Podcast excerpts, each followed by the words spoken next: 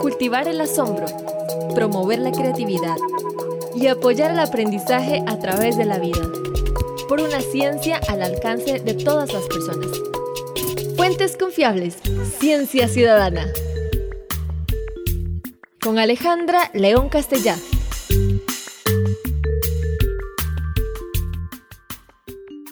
Soy Alejandra de Cientec y hoy vamos a hablar de luz en este podcast de Fuentes Confiables que impulsa la ciencia ciudadana. En especial, debo decir, en agosto, mes de la ciencia, aunque para Cientec todos los días son de ciencia, matemáticas, tecnología, creatividad y aprendizaje. Tengo conmigo una física que nos visitó en otro podcast cuando hablamos de ventanas inteligentes y todavía estamos esperando que este desarrollo salga. Este, Natalia, yo sé que va a tomar un rato, pero es muy importante para la construcción y para la conservación de ambientes. Ella es Natalia Murillo del Instituto Tecnológico. Hola Nati, ¿cómo estás? ¿Cómo estás, Ale? Yo estoy muy bien, estoy muy emocionada de compartir un poquito del conocimiento que tengo y que me gusta tanto contarle a la gente. Te invité a hablar de luz, pero cuando pensamos pensamos en luz, pensamos en la luz visible y queremos profundizar un poquito en una luz que no podemos percibir con nuestros ojos, pero que al fin y al cabo es parte del espectro, es el infrarrojo. ¿Cómo nos definirías vos qué es el infrarrojo? Bueno, Ale, tal vez lo primero que, que les cuento es que cuando estamos entre físicos, el concepto de luz es mucho más amplio.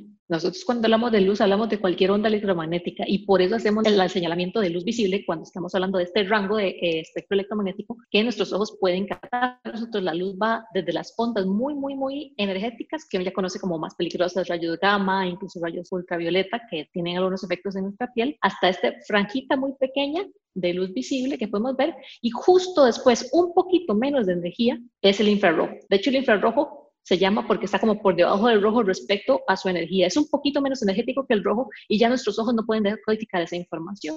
Cuando hablamos de nuestra percepción del mundo, para la mayoría de los que tenemos ojos funcionales, pensamos mucho en ver, porque para nosotros la experiencia de, digamos, de captar información del mundo en un 80% viene del sentido de la visión. Sin embargo, no tenemos que olvidar que tenemos cinco sentidos y que mucha otra información que a veces subestimamos viene por ahí. No podemos ver el infrarrojo, pero sí tenemos un sensor de infrarrojo, que es la piel y el tacto. Nosotros podemos, con los ojos cerrados, acercar la mano a algo y saber si está caliente o no. Nuestro sensor de infrarrojo es el órgano más grande que tenemos, la piel. Muy interesante, porque en realidad sí, no lo podemos ver, pero lo podemos sentir. Exacto. ¿Verdad? Y entonces eso es muy importante porque además nos protege, nos protege del calor, ¿verdad? De quemarnos con una plancha, de quemarnos en la cocina, o nos permite percibir el calor de una persona. También. Exacto, exacto. Cuando llega un chiquillo después de correr, uno hasta que siente así el, el calorcillo que tiene. El infrarrojo lo podemos entender muy a grandes rasgos como el calor,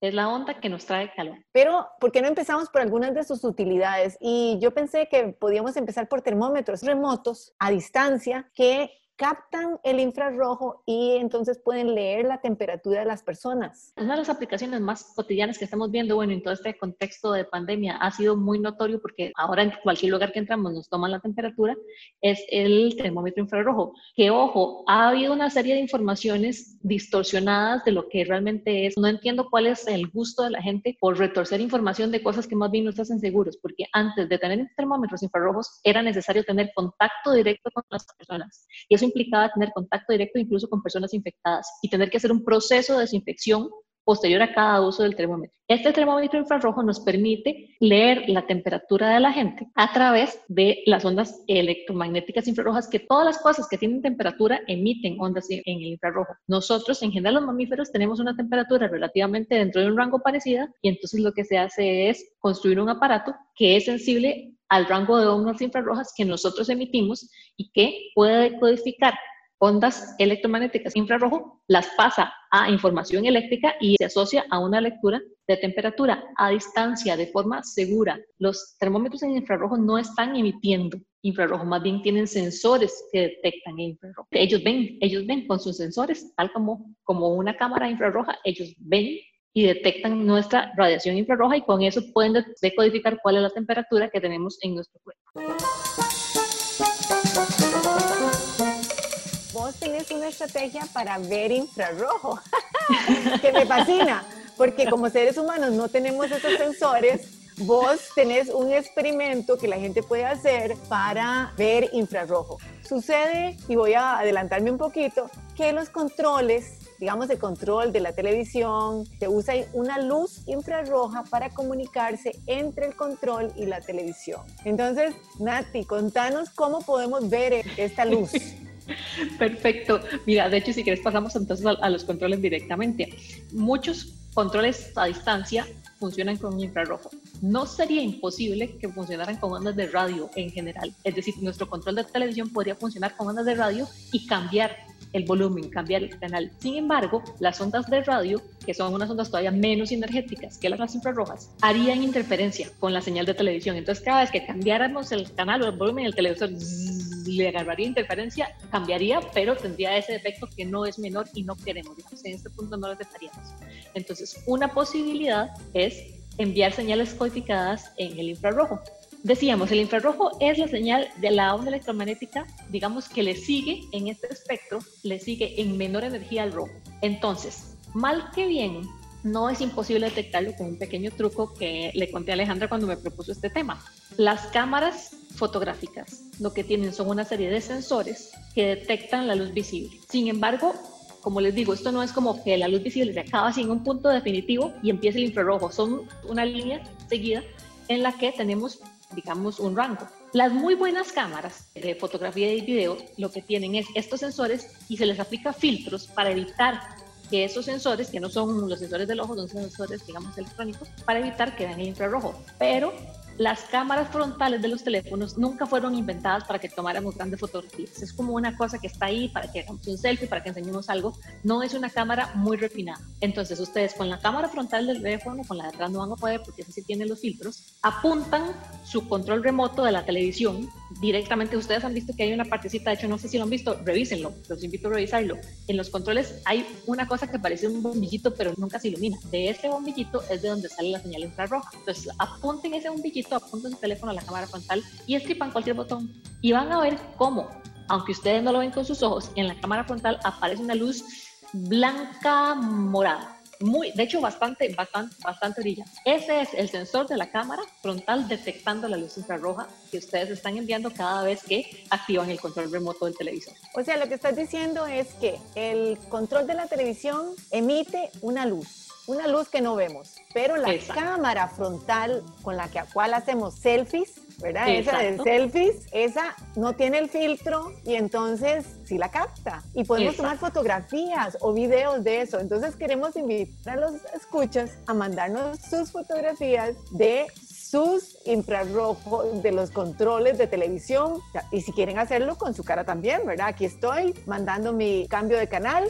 y tomarse una foto o un video para que lo puedan ver. Es maravilloso poder tener un aparato que nos permita ver esta luz que no podemos ver con los ojos. Así es que es un experimento interesante. Incluso los invito a que lo intenten con otro tipo de controles para que vean cuáles trabajan en infrarrojo y cuáles trabajan con ondas de radio, porque los que trabajan con ondas de radio ya no está tan cerca la onda electromagnética al rojo, entonces la cámara del teléfono ya de fijo no va a poder detectar. Entonces pueden hacer diferentes experimentos, pueden hacer videos, pueden tomarse una foto y pueden ver de forma indirecta la luz infrarroja con sus propios ojos.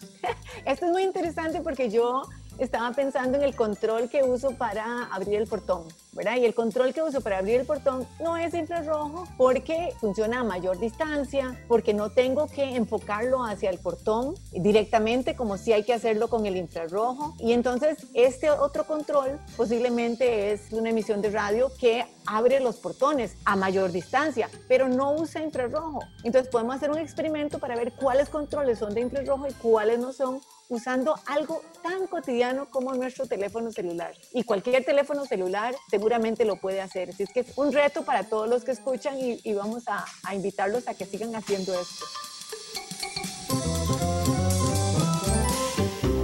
Ahora, hay otros usos de la luz infrarroja que tienen que ver con cámaras de vigilancia nocturna y seguridad. ¿Nos podrías hablar un poquito de eso? En realidad, lo que tenemos que entender es que para que veamos con nuestros ojos o para que una cámara, como la entendemos normalmente, una cámara fotográfica, vea algo, requiere de luz. Una vez que se apaga la luz, no hay forma de que nosotros veamos. Nosotros requerimos de luz visible. Y por eso en el día con el sol o si prendemos un bombillo, podemos ver, pero en el momento en que la apagamos no. cuando se tienen ambientes que son muy oscuros y yo quiero hacer vigilancia en ellos, o quiero detectar cosas, porque incluso estas cámaras se usan en vigilancia, pero también se usan en salvamento, las usan los bomberos, para detectar seres vivos de estructuras y de paredes y ese tipo de cosas. Entonces lo que tenemos son cámaras que en primera instancia son exactamente iguales a las cámaras normales, excepto que tienen sensores que trabajan en infrarrojo. No solo tienen sensores que trabajan en el rango visible, sino que tienen sensores que trabajan en el rango infrarrojo y pueden detectar de forma relativamente fina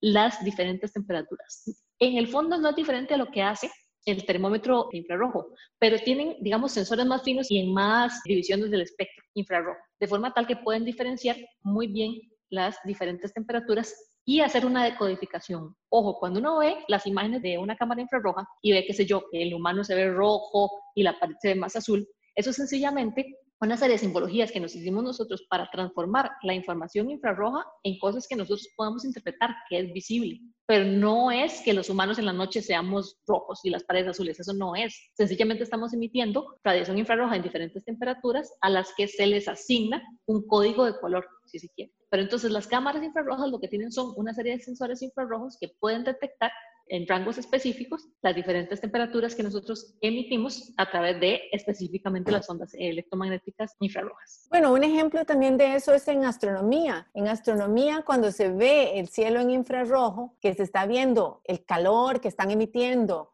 los diferentes objetos y cómo las nebulosas lo tapan, etcétera, se dice siempre que esas imágenes son de falso color, porque no es que tengan ese color, sino que se ha puesto de ese color para que nosotros podamos interpretarlas y complementar la visión que tenemos. La astronomía en infrarrojo es todo un mundo de estudio y se saca información muy diferente a la que se saca de hacer astronomía, digamos, con luz visible, la luz que llega directamente al, telescopio y que nosotros vemos con los ojos. En astronomía, la información en infrarrojo te permite saber qué tipo de atmósfera tiene un planeta o una estrella. Es, es, es, muy, muy, muy importante la información del infrarrojo en astronomía.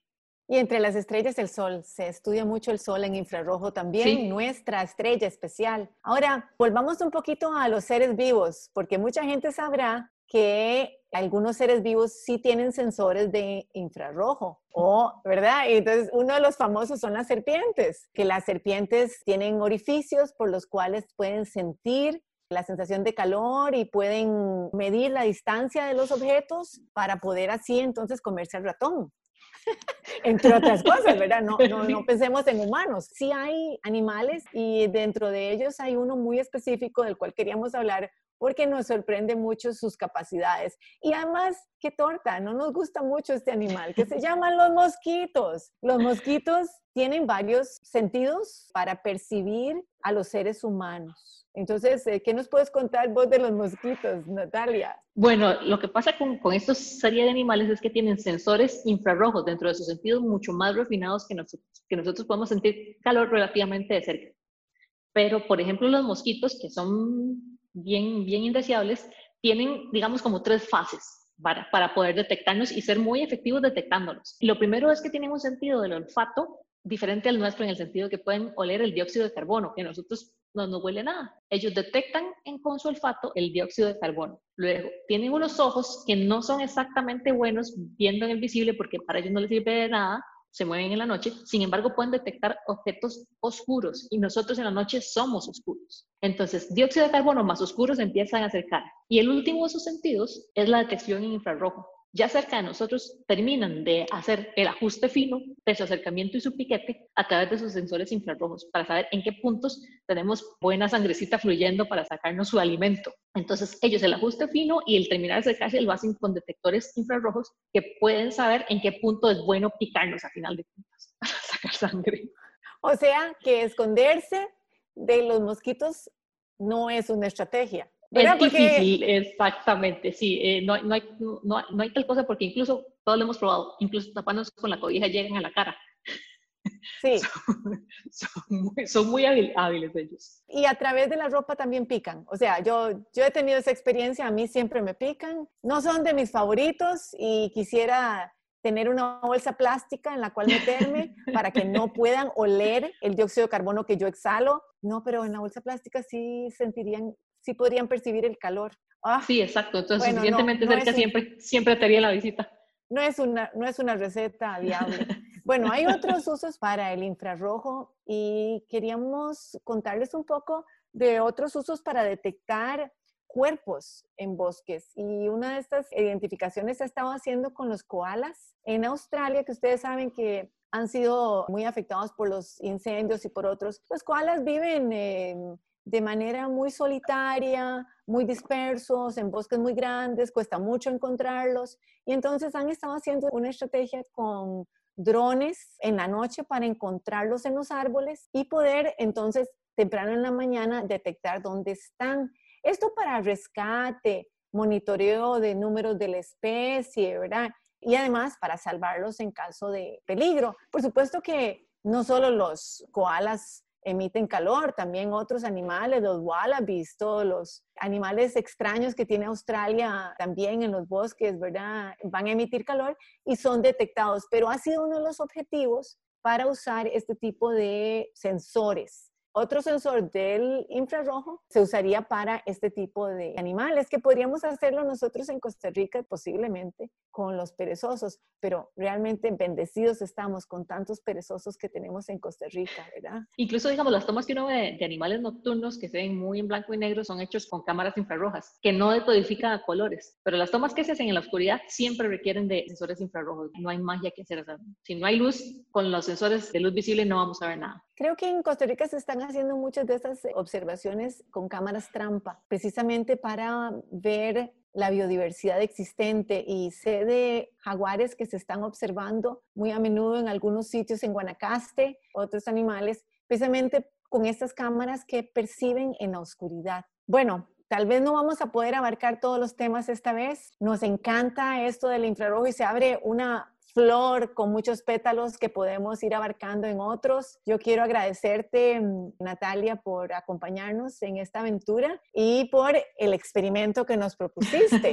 Yo ahora, ahora necesito hacerlo y, que lo promovamos entre la gente para que nos mande sus fotos y sus videos y aprenda a ver el infrarrojo en cosas muy cotidianas. Muy agradecida por la invitación, me encanta siempre que puedo compartir un poco con ustedes y los invito a hacer el experimento. Eh, para mí es muy bonito ver el efecto de las ondas electromagnéticas, en este caso en el infrarrojo, reflejadas en un experimento tan sencillo, pero que me permite ver. Ver la luz infrarroja que no vemos con los ojos. Exacto. Muchísimas gracias y los esperamos para la próxima. una producción de Cientec y Radio U.